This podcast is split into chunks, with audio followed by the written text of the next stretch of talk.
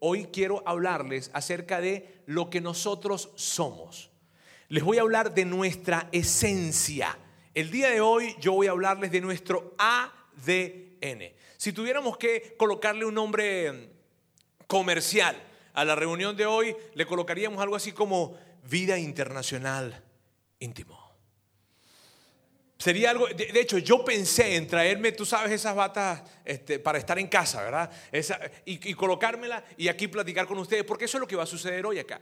Lo que va a suceder es que yo te voy a hablar a ti tal cual lo que somos, lo que hacemos, nuestra esencia, tal cual, sin agendas ocultas. Así que si tú viniste hoy acá por primera vez, quiero que sepas, hoy nos vas a conocer tal cual como somos. Vas a saber por qué hacemos lo que hacemos, de dónde viene lo que hacemos. Eso es lo que tú vas a escuchar hoy. Y si estás invirtiendo tu tiempo en estar acá, pues vas a saber en qué estás invirtiendo tu tiempo. Bien, y queremos que, que lo sepas, para que sepas que no hay agendas ocultas acá. Y si tú has venido para acá recurrentemente, has venido varios grupos grandes, ya, ya inclusive te sientes parte y dices, yo soy de este grupo grande, yo soy Vida Internacional Monterrey, en fin, ok, queremos entonces que te apasiones más de esto. Bien, o tal vez has venido, pero, pero, pero, pero como que vienes y, estás como eh, tratando de saber más. ¿Será que le entro o no le entro? Yo, yo, ustedes no, no, se crean, yo sé lo que ustedes piensan. ¿Está bien? Así que si vienen acá y tienen esa pregunta, ¿será que le entro o le entro? ¿Será que me meto ese asunto o no me meto? Bueno, yo quiero que tú hoy sepas de dónde viene para que entonces digas algo como que, ¿sabes? Por eso yo vengo acá. Por eso invierto mi tiempo, por eso yo participo, por eso invito a otros, por eso yo quiero que juntos hagamos Vida Internacional Monterrey. Bien, entonces eso es lo que yo quiero que suceda hoy. Así que amigos, hoy vamos a ponernos bien cómodos porque eso es lo que vamos a hacer. Una de las cosas que nosotros hablamos o una de las cosas que ustedes nos escuchan a nosotros decir muchísimo es, eh, hay una frase, bien, que nos la escuchan decir a mí, a Lauro, a José Fernando, a cualquier persona de nuestro equipo y, nos la escuchan decir muchísimas veces. Bien, la decimos desde acá, la decimos en una conversación uno a uno, la decimos constantemente. Y es esta. Creemos que las personas no tienen problemas con Dios, tienen problemas con la iglesia. Ustedes nos han escuchado decir eso. Creemos que las personas no tienen problemas con Dios, sino que tienen problemas con la iglesia. Y fíjense esto. ¿Y, por qué lo decimos tanta? Ok, sí, Roberto, te lo he escuchado decir muchísimas veces, más de lo que quisiera realmente. Ahora, me lo vas a seguir escuchando. ¿Por qué? Porque es verdad. Y lo vemos tan palpable cada vez que nosotros tenemos una conversación con personas lo vemos tan palpable. Mira, hace una semana atrás, yo parte de lo que yo hago o de lo que hacía, ¿verdad? Con esto de la, de la de vida internacional, acá de esto me, me, he reenfocado. Pero parte de lo que hago es dar conferencias que tienen que ver con liderazgo, con desarrollo organizacional, desarrollo personal, en fin.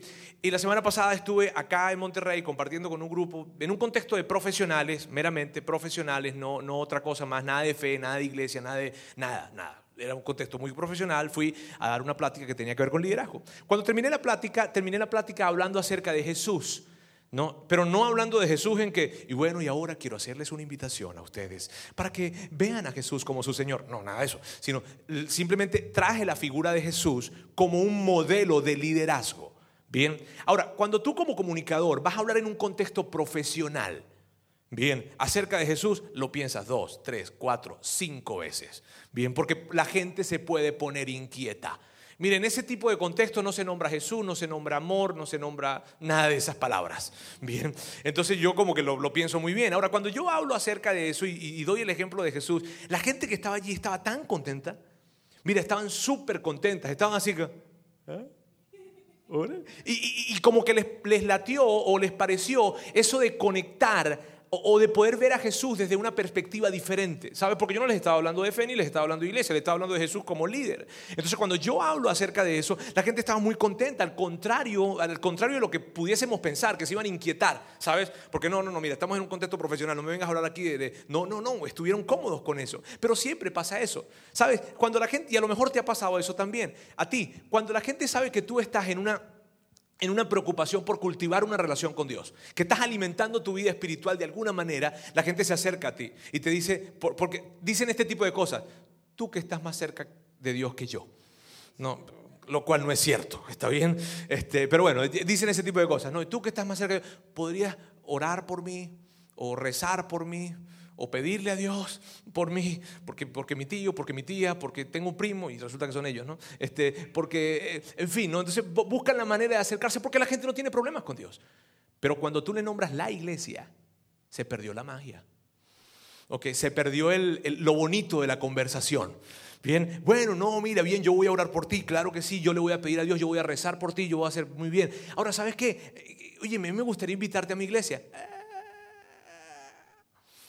De inmediato se perdió la magia. Mira, es increíble, pero yo nunca, nunca he invitado a alguien a la iglesia sin tener que explicarle de qué se trata la iglesia, esta iglesia, o la iglesia en Saltillo. Nunca.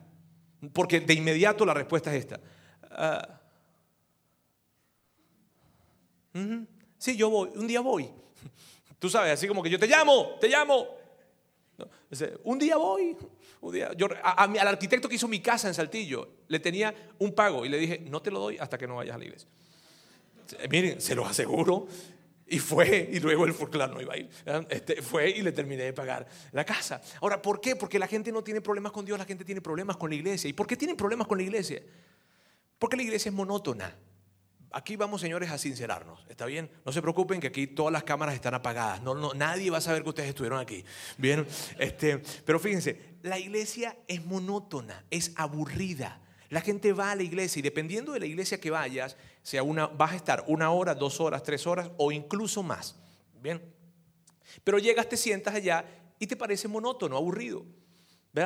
Depende de qué iglesia vayas, pero en regularmente te paras, te sientas, te saludas, te dices, dices una cosa, dices la otra, te levantas, te sientas, agarras, te levantas, eh, te caes, te no, o sea, ah, varias cosas, hace las cosas allí, ¿verdad? y la gente no le gusta está haciendo una, actitud recurrente en ese tipo de iglesias que estoy hablando es esta. Una constante, como que el tiempo que porque se está yendo muy, muy, muy lento este tiempo. Es monótono, es aburrido. No, no se entiende lo que se dice. Están allí y no entienden lo que dice. Muchas veces cuando lo entienden, pues no lo sienten relevante. Dicen, ok, ya entiendo, estar hablando de, de la Biblia, estar hablando de esto, estar hablando de lo otro, pero no es relevante para mí no, no, ¿de, qué, me sirve? ¿Sí ves? La gente, la gente cuando va a la iglesia le sucede eso. Otras personas me han dicho que se asustaron. Esta es una expresión muy presente. Una de las, de las que más me dicen a mí, y tal vez te habrán dicho a ti, o tal vez tú habrás vivido, es esta de que se asustan. ¿Por qué? Porque a mí me dicen esto. Una vez me invitaron a una iglesia y alguien agarró, me colocó la mano en la cabeza y me quería tumbar. Imagínate que tú vayas a un sitio y llegue alguien, vas a un restaurante o lo que sea y te vean y te digan, a ver, y te, va, ¿no? Entonces me asusté y no volví a ir. ¿Ok? Eh, otros me han dicho otro tipo de cosas. Otros me han dicho cosas como, por ejemplo, eh, el día que yo fui, dijeron que por favor levantar las manos, este, los nuevos. Y yo no me, yo me quería morir cuando dijeron levante la mano. Y entonces me mandaron a que me levantara y a que pasara adelante. Y yo, no, si yo vine para que nadie me viera. Y total de que, y me sentí tan incómodo y no volví a ir. Y no fui, nunca más. Bien, bien. Son cosas que han pasado. Otros me han dicho este tipo de cosas. Y esto tal vez tú me lo has escuchado a mí decir. Hablan raro. Hablan raro. Esto me lo has escuchado decir porque yo lo digo mucho. Está bien. Y es mi experiencia cuando fui a una iglesia que cuando me saludó, la persona que me saludó, me saludó, me dio la mano y me dijo, se me hincha la mano de gozo, varón. Este, mira ese saludo. Ahora, Óyeme, ¿cómo no puedes tú culpar a alguien que, se asuste con ese tipo de expresión? ¿Ah? Imagínate que tú estás en el ascensor, en un elevador, y estás con tus compañeros, con tus colegas de trabajo, y de repente se acerca alguien que tú conoces que va a la iglesia, y cuando te vio, ¡ah! se me hincha la mano de gozo, varón, y tú que... ¿Sabes? Eso pasa. La gente, entonces la gente no, no, no, no disfrutó, se incomodó y, y, entonces no volvió a ir a la iglesia. ¿Sabes? Entonces lo que yo veo es gente que sí quiere tener a Dios de su lado. Si veo a gente que quiere tener y quiere contar con Dios en su vida, que quiere saber que Dios está para ayudarle, que quiere saber que Dios se interesa en su matrimonio, se interesa en su vida, se interesa en sus emociones, que Dios se interesa en sus hijos. La gente quiere eso.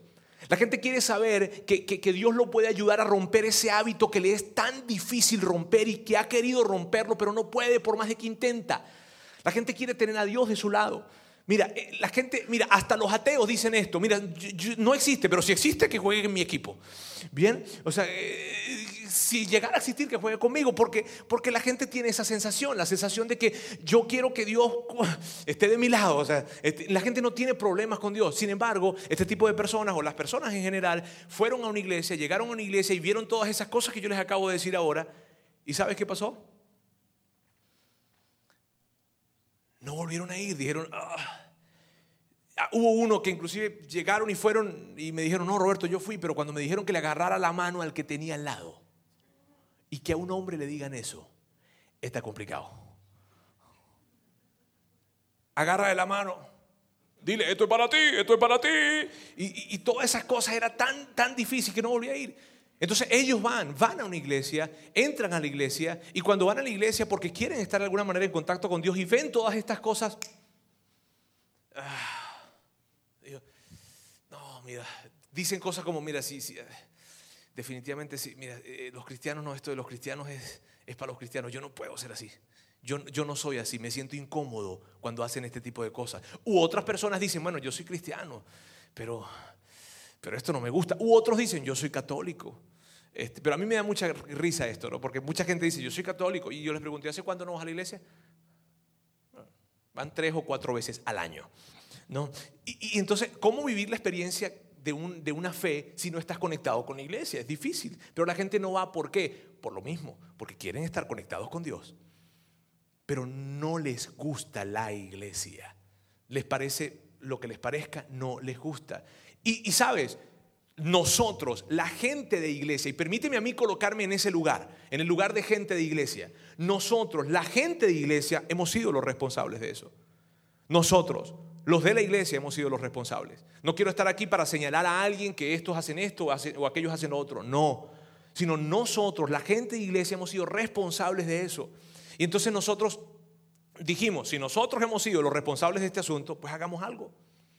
Hagamos algo. Si hemos sido los responsables, hagamos algo para cambiar esta historia. Para entonces hacer una iglesia a la que la gente le guste ir. Hacer una iglesia a la que la gente llegue, se siente, se sienta cómodo, disfrute eh, por primera vez tal vez diga, wow, me gusta, anticipe el domingo, eso de que, ching, yo quiero que llegue rápido el domingo para ir a la iglesia, y que tan solo no se sentaron, sino que se sentaron, disfrutaron lo que escucharon, disfrutaron lo que vivieron y lo que experimentaron, y luego salieron y supieron cómo conectar, tal vez por primera vez, algo que Dios dice a su vida diaria. Y de repente se, se sorprenden ellos mismos haciendo algo en sus vidas que Dios dice que hagan. ¡Ah! Porque fueron a una iglesia en un contexto diferente. Por eso hacemos lo que hacemos. Por eso hace 10 años atrás nació Vida Internacional en Saltillo y por eso nosotros hacemos todo esto que hacemos acá cada 15 días y por eso en febrero arrancaremos Vida Internacional en Monterrey. Por eso hacemos lo que hacemos acá. Ahora, fíjense, pero hacer esto ha requerido de muchísima intencionalidad, de mucha intencionalidad. ¿Por qué? Porque nosotros, la gente de iglesia, nuestra tendencia es a complicar las cosas. ¿Oyeron? Y me gusta hablar de esto porque les estoy hablando yo. O sea, es como que si yo les fuera a hablar de Venezuela hoy. ¿Está bien? Yo puedo pararme a hablar de Venezuela. Este cubano no. Está bien, yo puedo pararme a hablar de Venezuela porque yo soy venezolano. Entonces, ya casi. Este, pero cuando yo, cuando yo hablo acerca de, de esto, de iglesia, les hablo con toda la autoridad, porque yo soy de iglesia.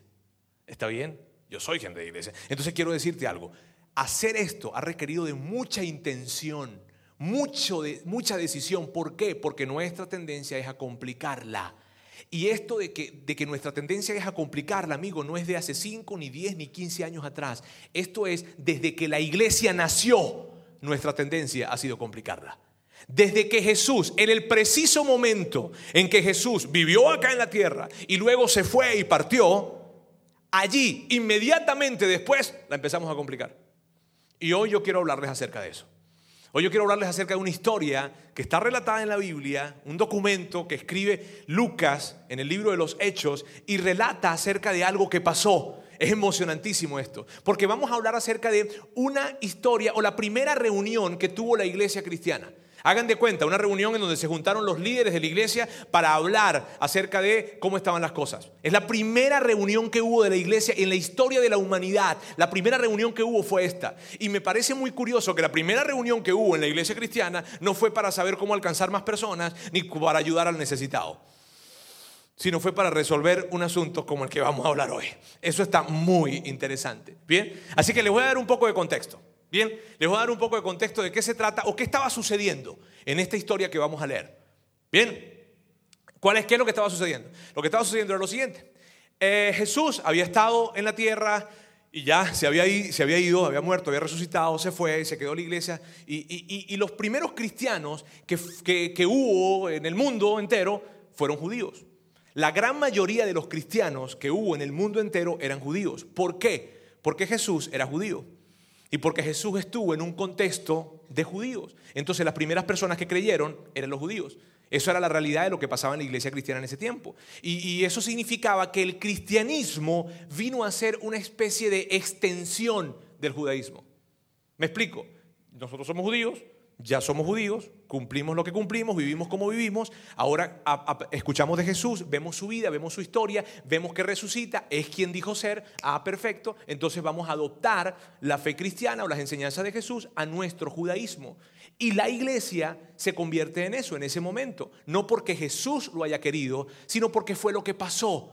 Ahora, cuando tú eras judío y querías ser cristiano, no había problema, porque era simplemente sumarle algo algo que ya tú eras. ¿Sí me hago entender? Entonces, sencillo, si tú eras cristiano, si tú eras judío y querías hacerte cristiano, pues simple, dabas el paso y ya. Pero si no eras judío, o sea, en ese tiempo se conocían a los judíos como judíos y a los que no eran judíos se les llamaba gentiles. Entonces cualquier otra persona que no fuera judío, romano, griego, quien fuera, quería sumarse al cristianismo, ahí es donde se complicaba el asunto. ¿Por qué? Porque entonces los judíos, cuando veían a los cristianos que no eran judíos, o sea, los gentiles que querían asumarse al cristianismo, les decían que habían unas costumbres y unas cosas que tenían que hacer. Déjenme explicarles un poco mejor esto. Imagínense que Jesús llega acá a, a México. Llegó a la tierra y nació en México. Jesús, ¿está bien? Él nace en México y aquí vivió, aquí hizo, aquí murió, aquí resucitó, en fin. Pues todos los primeros cristianos, ¿de dónde serán? Mexicanos. Eh, defecto, ¿no? Pues es lógico. Ahora, entonces, al cabo de un tiempo llego yo, venezolanito, ¿verdad? Este, aquí a, este país con mi amigo Ron, el cubano, ¿verdad? Y mi esposa, que es portuguesa, y nos venimos acá y escuchamos las enseñanzas de Jesús y nos aparecen, oye, qué padre estas enseñanzas. Y ustedes comparten con nosotros muy amablemente eso de las enseñanzas de Jesús. Y entonces nos dicen algo como lo siguiente, ¿qué les gusta? Sí, sí, muy bien. Bueno, vengan, vamos a comer. Y nos invitan a comer. Y cuando vamos a comer, entonces nos dicen, eh, pero aquí tienes que comer chile. ¿Cómo? Aquí tienes que comer chile. ¿Estás en México? ¿Estás en México? A comer chile, papá, y a escuchar música norteña. Entonces, mira bien, mira bien, yo le digo, no, pero es que ya va, yo, yo, yo, yo tengo un problema de gastritis. Yo no puedo comer mucho chile porque me da cosa aquí. Aquí y mañana también, olvídate, o sea, eso es terrible. Este, yo no puedo comer mucho chile. Entonces tú me dices, no, no, no, no, no, no, no, no, no, no, no, no, no. Usted está en México, compadre, usted come chile. ¿Sí ves? Ahora, ¿tenía que ver esto con la enseñanza que Jesús había dicho?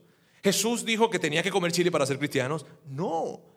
Pero los cristianos de ese tiempo, que eran judíos, la complicaron.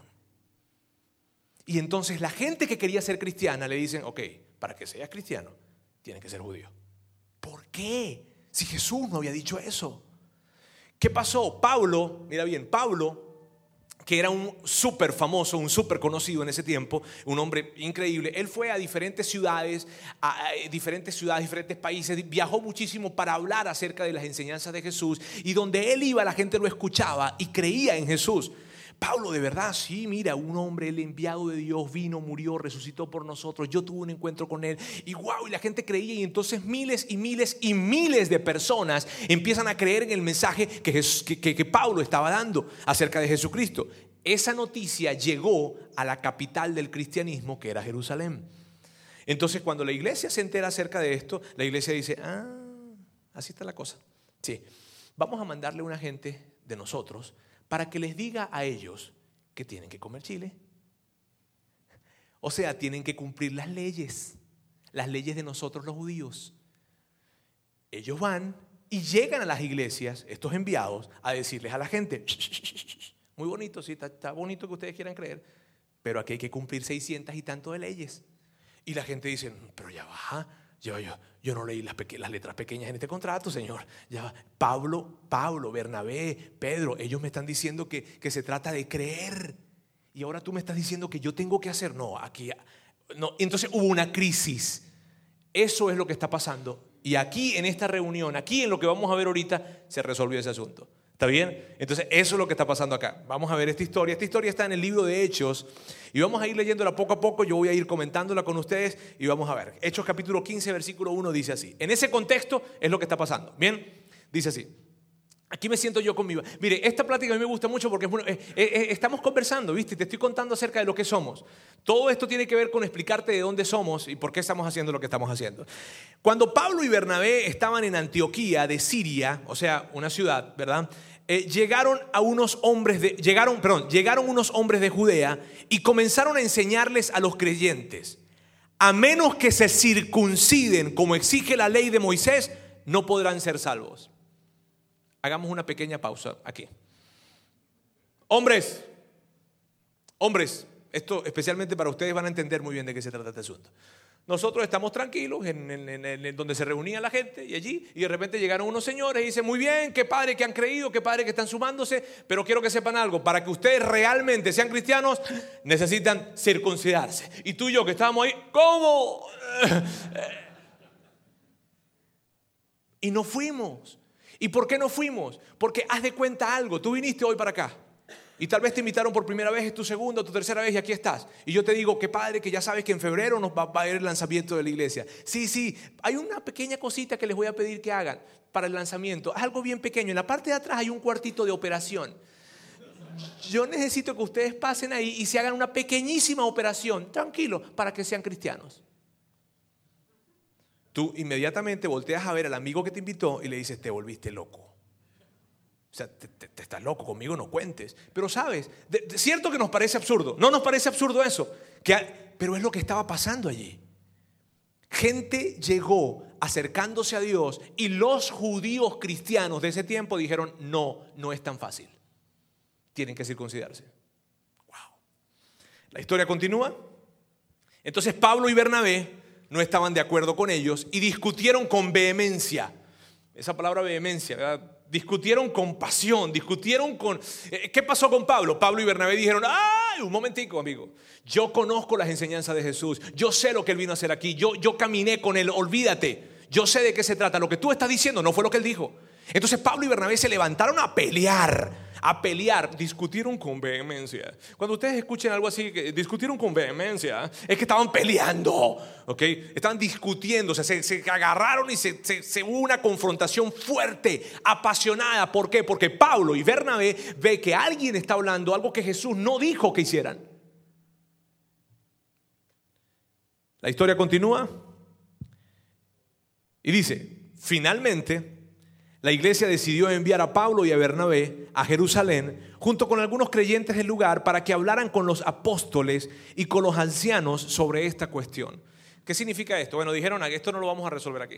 Así es que, mira, vamos a agarrar a unas personas de aquí en nuestra iglesia, vayan, vayan a Jerusalén juntos, vayan a hablar con los apóstoles. ¿Por qué con los apóstoles? Los apóstoles eran las celebridades de ese tiempo. Los apóstoles eran rockstar. Bien, de ese tiempo. ¿Por qué? Porque los apóstoles eran los que habían caminado con Jesús. No estaban escritos los evangelios en ese tiempo. ¿Sí ves? Entonces, cuando alguien quería tener claridad de las enseñanzas de Jesús y de lo que Jesús había venido a decir, tenían que hablar con los apóstoles. Porque ellos habían caminado con Jesús, sabían las enseñanzas de Él. Durante más de tres años comieron, vivieron, viajaron junto con Él todo el tiempo. Entonces, vayan y hablen con los apóstoles para que ellos nos ayuden a entender qué tenemos que hacer.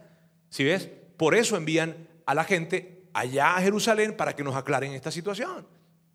La historia continúa. Y dice, cuando llegaron a Jerusalén, toda la iglesia, incluidos los apóstoles y los ancianos, eh, dio la bienvenida a Pablo y a Bernabé, quienes les informaron acerca de todo lo que Dios había hecho por medio de ellos. Pero después, algunos creyentes que pertenecían a la secta de los fariseos se pusieron de pie e insistieron. Y voy a hacer un pequeño paréntesis acá. ¿Está bien? Miren bien. Esto es poderosísimo, amigos. Miren bien. Fíjense que dice esto. Ellos llegaron, dijeron, mire, esto es lo que está pasando, en Antioquía, en muchas partes en donde vamos, la gente recibe el mensaje, mucha, mucha, mucha más gente está conociendo de Jesús, y super padre, ¿no? Ahora, este, eh, alguien que están allí, que son los de la secta de los fariseos, creyentes, dijeron, ¡eh! Se levantan. Ahora, déjenme hablarles quiénes eran los fariseos. Los fariseos eran los que decidían quién iba a crucificarse. Si alguien iba a morir por crucifixión, lo cual era una muerte normal en ese tiempo, eso sucedía, no es que, ¡ah! no, no, no, o sea, eso, eso sucedía, la crucifixión, los que decidían eso eran los fariseos. Los fariseos decían si se, si se crucifica o no. ¿Qué quiere decir? Que ellos fueron los que mandaron a la cruz a Jesús. Quiere decir que ellos fueron los verdugos de Jesús en la cruz. Mira bien, Ahora, ¿no les parece interesante que los mismos que fueron los verdugos ahora están dentro de la iglesia siendo los seguidores? ¿No les parece eso interesante? Pero si ustedes fueron los que los mandaron a matar, ¿qué hacen ahora siguiéndoles? ¿Qué pasó? Algo pasó. Algo pasó en la vida de los fariseos. ¿Qué fue lo que pasó? No fue que escucharon las historias de Jesús ni que escucharon las enseñanzas porque ya las habían escuchado. No fue que vieron los milagros de Jesús, tampoco, porque ya los habían escuchado cuando mandaron a matar a Jesús en la cruz. ¿Qué fue lo que pasó con ellos? ellos vieron a Jesús morir y luego lo vieron resucitar. Y dijeron, ¡Ah! nos equivocamos. ¡Wow! Eso sucede allí. Esos son los fariseos. Está bien, un pequeño paréntesis para traer un poco de, contexto de lo que está pasando. Estos tipos, o estas personas, perdón que les diga tipos, este, estas personas que están allí escuchan a Pablo y a Bernabé y dicen, ah, muy bien, padre, y dicen esto. Continúa la historia. Los convertidos gentiles deben ser circuncidados y hay que exigirles que sigan la ley de Moisés. Ellos lo que dijeron fue esto, amigos, no es tan sencillo, esto es complicado. No, no, no, no, no, no se trata de creer solamente, no señor, esto es complicado. Continúa la historia. Dice, en la reunión, después de una larga discusión, larga discusión, Pedro se puso de pie y se dirigió a ellos de la siguiente manera. Hermanos, todos ustedes saben que hace tiempo Dios me eligió de entre ustedes para que predicara a los gentiles a fin de que pudieran oír la buena noticia y creer. ¿Qué es lo que está diciendo Pedro? Eh, eh, yo soy de ustedes, raza. Yo soy de ustedes, ustedes me conocen, ustedes saben quién soy yo. Y, y saben, Dios me escogió a mí. ¿Por qué, por, qué, ¿Por qué es tan importante esto que está diciendo Pedro aquí? Les explico. Porque a Pedro habían ciertas cosas que por amor a la, por amor a la tradición judía le costaba, le costaba entender de los, de, los, de los gentiles. Y Dios de una manera increíble le hizo entender, Pedro, yo no estoy para guardar las costumbres, yo no estoy a favor de la tradición, Pedro, yo estoy a favor de la gente, porque mi mensaje es para todos.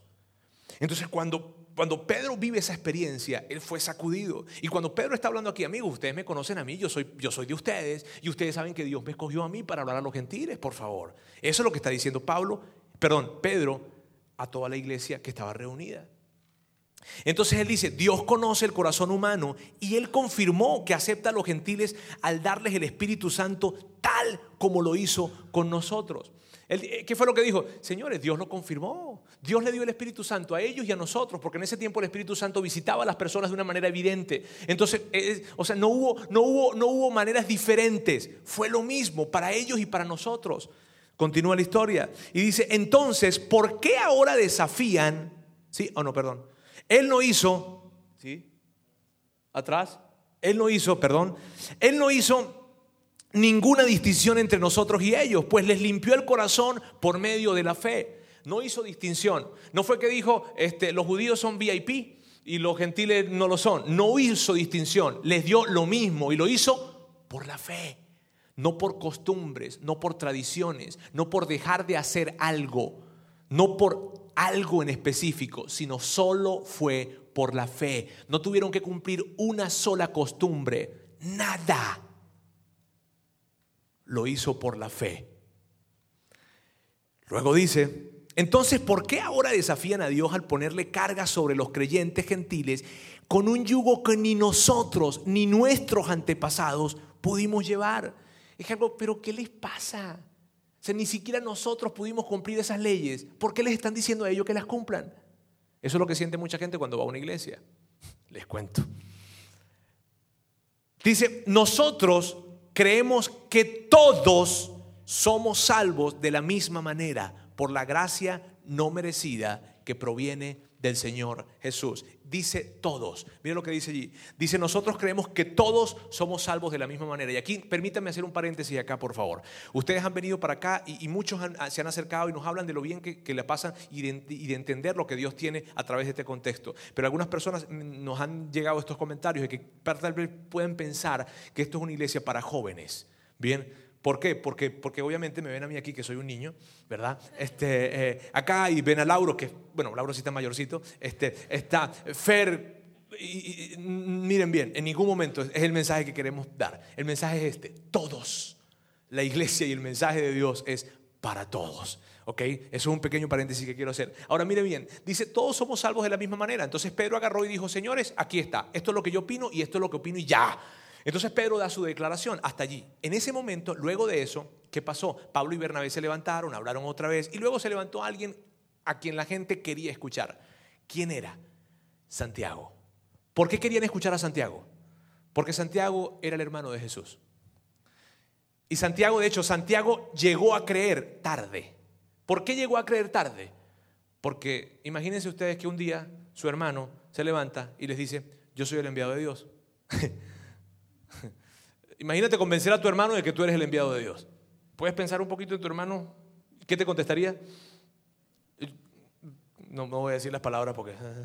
Simón, Simón. Entonces me dicen aquí, me coachean, no sé qué es eso. Este, ahora fíjense, miren bien eso. Sin embargo, Santiago llegó a creer. Llegó a creer. Entonces, que lo, lo que iba a decir Santiago era muy poderoso, era muy importante. Porque está diciendo el hermano de Jesús. Bien, Santiago se levanta, dice, él habla y dice, esto fue lo que dijo Pablo, esto fue lo que dijo Bernabé, esto fue lo que dijo Pedro, esto es lo que dicen los profetas que tú y yo creemos, o esto es lo que dice mucha gente años atrás. Y quiero que sepan qué es lo que yo concluyo de esta reunión porque ya quiero acabar con esta historia. Entonces va, y esto es lo que concluye el amigo Santiago. Y mi opinión entonces es que no debemos ponerles obstáculos a los gentiles que se convierten a Dios. Y yo aquí me quiero detener. Y mi opinión entonces es que no debemos ponerles obstáculos a los gentiles que se convierten a Dios. Escúcheme, para mí ese texto debería estar en todas las oficinas y salas de juntas de las iglesias del mundo. Lo que está diciendo Santiago en este momento es lo siguiente, señores, no la compliquemos. Si hay gente que quiere acercarse a Dios, ¿Por qué tú y yo la estamos complicando? ¿Para qué le quieren colocar a ustedes trabas? ¿Para qué quieren colocar obstáculos? Hay gente que se quiere acercar a Dios, hay gente que quiere conocer de Dios, hay gente que quiere relacionarse con Dios, adentro, afuera, en todas partes. Y ahora ustedes les están diciendo que para acercarse a Dios tienen que cumplir 600 y tanto de leyes y circuncidarse. Se volvieron locos. No fue lo que dijo Jesús eso. Mi hermano no dijo eso. Quitemos los obstáculos hagámosela fácil, no la compliquemos. Y en esto les digo, los líderes, como se llamen, sacerdotes, pastores, lo que usted quiera llamarle, hemos tenido un mensaje en nuestra mente. No es tan sencillo, es difícil. De hecho, muchos he escuchado decir lo siguiente, pero ¿cómo se la vamos a poner fácil? Y no lo puedes creer.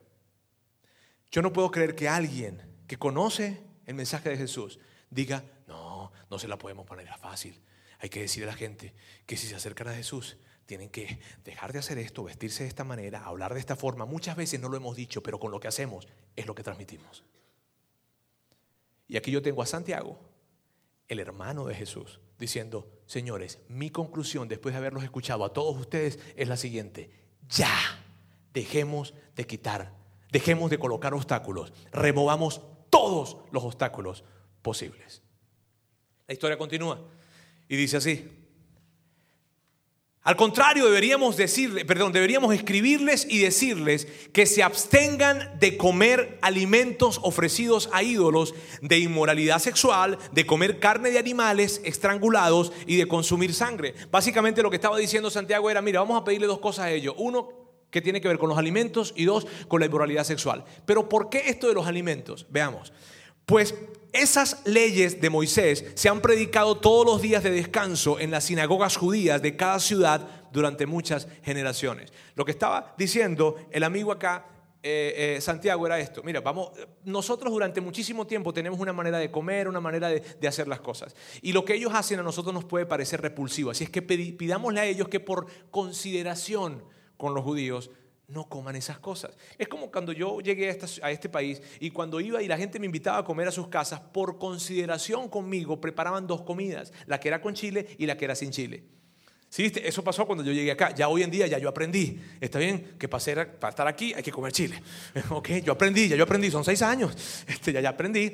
Ahora, miren bien. Cuando llegamos, eso fue lo que pasó y eso es lo que está haciendo aquí Santiago. Santiago les está diciendo, mira, ya va, no se la compliquemos a ellos. Pero vamos a decirle que por favor este, eviten este tipo de comidas y la inmoralidad sexual, lo cual sí es un pilar del cristianismo. Eso sí es un pilar del cristianismo. Ahora, cuando les habla de los alimentos, amigos, es lo mismo que cuando yo fuera a comer con ustedes. Cuando ustedes me inviten a comer, dicho sea de paso, ¿verdad? Este, y vayamos a comer, no se vayan a comer, por favor, un taquito de tuétano, un taquito de ojos, esos tipos de taquitos, ¿me entiendes? De sesos, ¿me entiendes? Este, y lo hagan simplemente por consideración con este venezolano triste. ¿Está bien? Ahora, es lo que está haciendo aquí. Santiago le está diciendo, vamos a decirle que por favor eh, no coman esa comida porque es repulsivo para nosotros, sobre todo cuando en ese tiempo el tema del cristianismo se daba en un contexto muy relacional, de fiestas, de comidas, en fin, y de convivios. Ahora, él les está, diciendo eso. Entonces, la verdad es esta. Lo que, ahora, lo que estamos leyendo ahí es poderosísimo, amigos. ¿Saben por qué? ¿Por qué? Porque los judíos tenían más de 600 leyes que cumplir. Y lo que Santiago le estaba diciendo a la iglesia, a los que sabían cuáles eran las 600 leyes, era esto. Olvídense de todas esas leyes. Solamente digámosle que eso de la inmoralidad sexual lo cuiden. ¡Wow! Y los que estaban escuchando estaban así. ¿Y qué hago con las otras 600? Amigos, esto es muy poderoso. Santiago está diciendo esto. ¿Y sería, que le hicieron caso? Vamos a ver.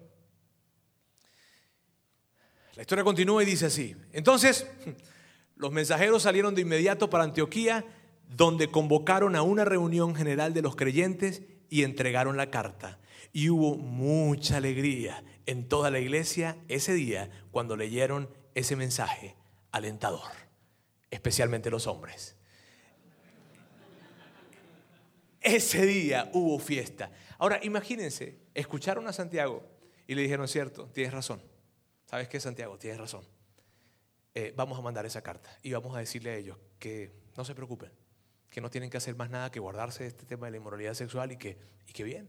Y cuando la iglesia recibe la carta, hay tanta alegría. Pero ¿saben por qué era la alegría? ¿Saben qué increíble es? A mí me conmueve mucho. Cuando yo leo ese texto, me conmueve mucho ver que la alegría de la gente era por lo siguiente. Porque podían acercarse a Dios sin tener que dejar de hacer nada, sin tener que hacer 600 cosas. Tú te puedes imaginar el día de mañana aquí en Monterrey, que salga en el periódico de primera plana. ¿Cuál es el principal periódico aquí? ¿El norte? El norte. Entonces imagínate el norte en primera plana Miles y miles y miles de personas alegres en la ciudad de Monterrey en los sitios circunvecinos, Santa Catarina, San Pedro, Guadalupe, Carretera Nacional, eh, estoy aprendiendo. y, eh, y todos estos sitios, miles y miles de personas, de regios, alegres y felices porque saben, porque entendieron que se pueden acercar a Dios sin hacer nada. Y yo sé que si tú estás aquí y tienes una historia de fe, cuando yo digo sin hacer nada, por dentro haces así.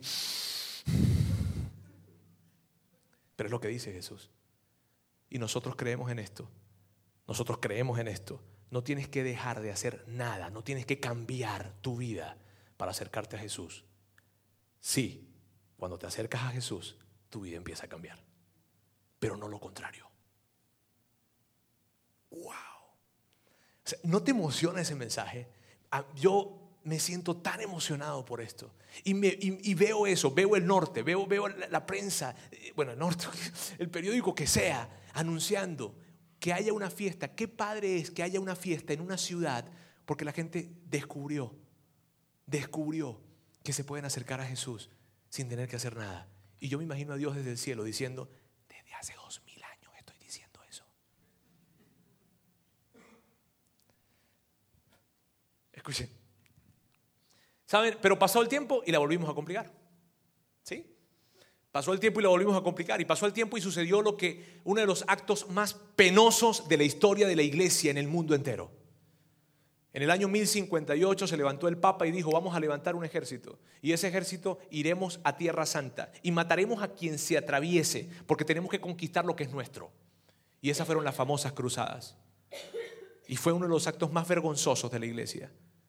Armar ese ejército y se olvidaron que el mensaje de Jesús no se trataba de matar, sino de alcanzar. Y luego pasó el tiempo y llegó las famosas inquisiciones españolas.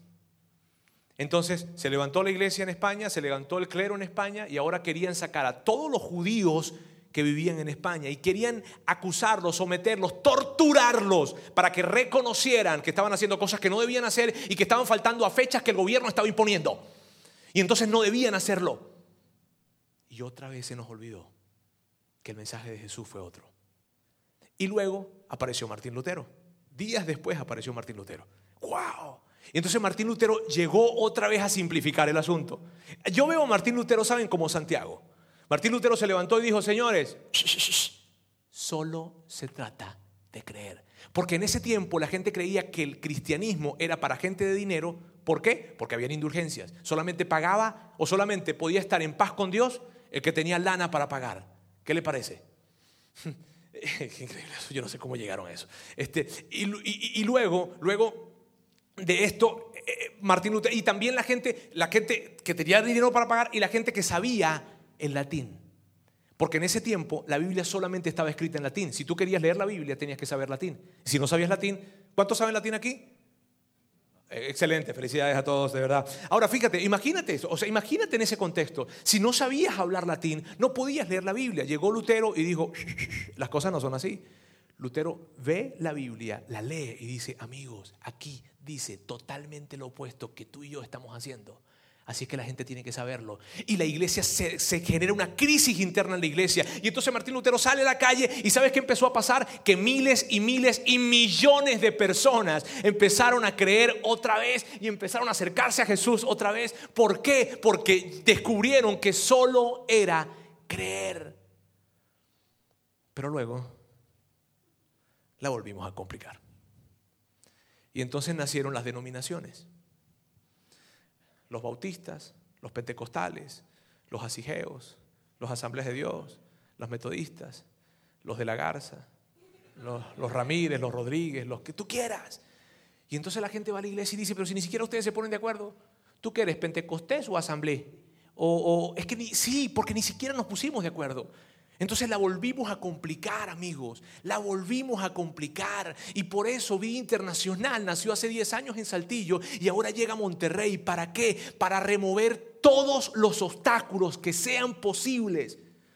Y que la gente sepa que solo tienen que creer para acercarse a Dios. Vamos a remover todos los obstáculos posibles. Los que sean necesarios, los vamos a remover. Vamos a, vamos, mírenme bien, amigos todos los obstáculos posibles los vamos a remover. Todos. Para que la gente llegue a este lugar y para que la gente pueda conectarse con Dios. ¿Ok? Y tal vez, mira bien, ¿qué obstáculos vamos a remover? El obstáculo de la falta de excelencia lo vamos a remover. El obstáculo del lenguaje lo vamos a remover. El obstáculo de las formas y las maneras lo vamos a remover. El, obstáculo de la religiosidad lo vamos a remover. Pero vamos a remover todos los obstáculos posibles. ¿Para qué? Para que cuando llegue una mujer aquí, que es una madre soltera, sepa que Dios no está para juzgarla, sino que Dios está para amarla y para ayudarle a criar su hijo. Vamos a remover todos los obstáculos posibles para que cuando alguien llegue aquí, una pareja, un matrimonio, que tenga tal vez sus broncas o no, tal vez no tiene ninguna, pero sepa y se entere que Dios está para ayudarle, para ayudarle en su matrimonio y para ayudar a su familia. Vamos a remover todos los obstáculos posibles. ¿Para qué? Para que cuando llegue un joven aquí, sepa que Dios no está para quitarle la diversión, que Dios está para que se divierta más y mejor. Nosotros en Vida Internacional contamos el éxito no por el número de personas que tenemos, sino por las historias que escuchamos. Yo quiero que por favor ustedes escuchen conmigo esta historia. Soy Ana Claudia, tengo 26 años. Realmente no tengo mucho que contar de mi vida antes de aceptar a Cristo. Era una persona totalmente sin fe, no creía en Él porque no lo conocía. Y realmente estaba viviendo siempre dejándoselo todo al destino. No medía las consecuencias de los actos, no mm, realmente me la pasaba viviendo la vida. Hubo un tiempo en el que mi vida se destinó a huir de los problemas. Y eso fue lo que hice. Me fui y lo único que quería era pasármela bien. Y realmente me di cuenta de que eso no era lo más importante. Que habían cosas que, que realmente valían la pena. Y algo muy importante era que había perdido la fe en la vida y en las personas. Y sobre todo en Dios. Aunque no tenía mucha fe ni nada, realmente siempre estuve en la búsqueda de Cristo, en todo momento. Y realmente cuando lo encontré fue estando aquí. Empecé a comprender muchísimas situaciones que me estaban pasando y cómo manejarlas.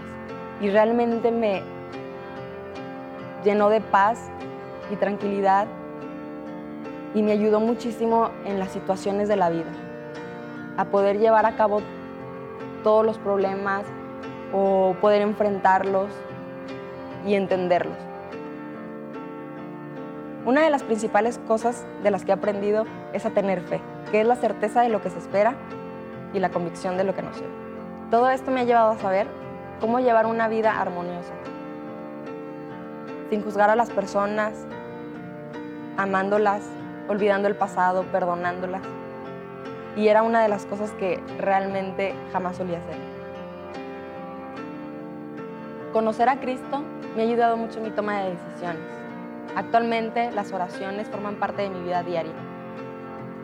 Mi grupo de vida me ha ayudado mucho a incrementarme.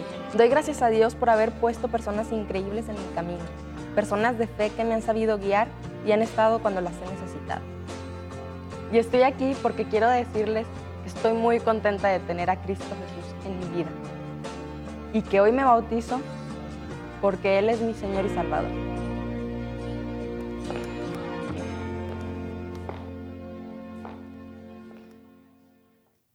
Vamos a hacer lo que tengamos que hacer. Vamos a, remover los obstáculos que tengamos que remover para seguir escuchando este tipo de historias. Más y más personas que se conecten con Dios y que sus vidas sean transformadas porque conocieron a Jesús en un contexto en donde no habían obstáculos para acercarse a Él. Dios, quiero darte gracias en esta tarde. Gracias porque, porque hablamos, porque eh, entendemos esto de, de, lo que estamos haciendo acá. Gracias Señor porque, porque nos ayudas a comprender cuál era la manera en que tú interpretabas tu iglesia eso que decía Santiago de remover todos los obstáculos posibles y de hacérselo fácil a la gente. Gracias Dios porque hoy entendemos que nadie tiene que cambiar nada para acercarse a ti Jesús, sino que tú Jesús en sus vidas los ayudarás a cambiar. Gracias Señor, porque hoy entendemos que en este lugar hay algo que está pasando, hay algo que está comenzando en Monterrey y es una iglesia que quiere remover todos los obstáculos posibles. Gracias Dios, ayúdanos a nosotros a saber a quién invitar, danos la sabiduría para saber a quién invitar y para saber la forma en cómo hacerlo. Ayúdanos a nosotros para colocar de lo que nosotros sabemos, de nuestro talento, de, nuestro, de nuestras habilidades, de nuestras manos y colocarlo al servicio, a tu servicio, para que más gente te conozca en este contexto. Y no se trata de, tener años eh, conociendo de Dios, simplemente se trata de querer servirte. Ayúdanos para servirte. Quiero darte de mi tiempo, queremos darte de nuestro tiempo y Dios también. Ayúdanos a poder tomar de nuestro dinero y aportar para lo que es verdaderamente importante, la eternidad de las personas. Gracias Jesús. Te amamos en el nombre de Jesús. Amén.